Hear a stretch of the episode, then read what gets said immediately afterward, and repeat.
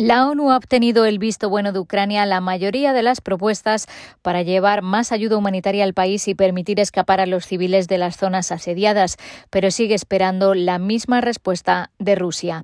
Así arrancamos la ONU en minutos. Un saludo de Beatriz Barral. El responsable de la ayuda humanitaria de la ONU, Martin Griffiths, ha informado a la prensa del resultado de su visita a Kiev y Moscú, donde se reunió con las autoridades.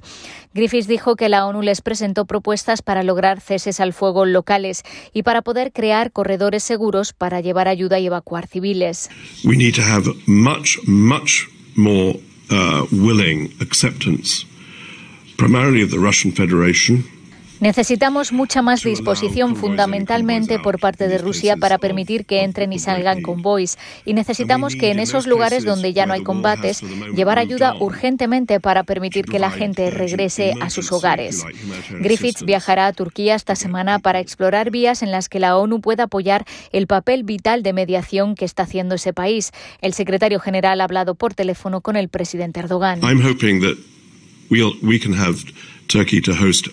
Esperamos que Turquía pueda acoger un grupo de contacto humanitario. Espero que pueda ocurrir. Los ucranianos están de acuerdo y esperamos que los rusos lo estén, dijo Griffiths explicando que uno de los principales impedimentos hasta el momento es la falta de conversaciones directas entre rusos y ucranianos.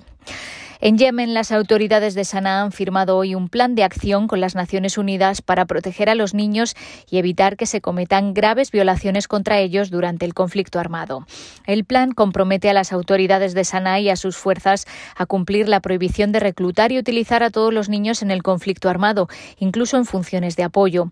Da a las autoridades seis meses para identificar a todos los niños menores de 18 años en sus filas y exige que faciliten su liberación y reintegración en la las comunidades. También incluye disposiciones para evitar el asesinato y la mutilación de niños y proteger las instalaciones sanitarias y educativas, así como a su personal.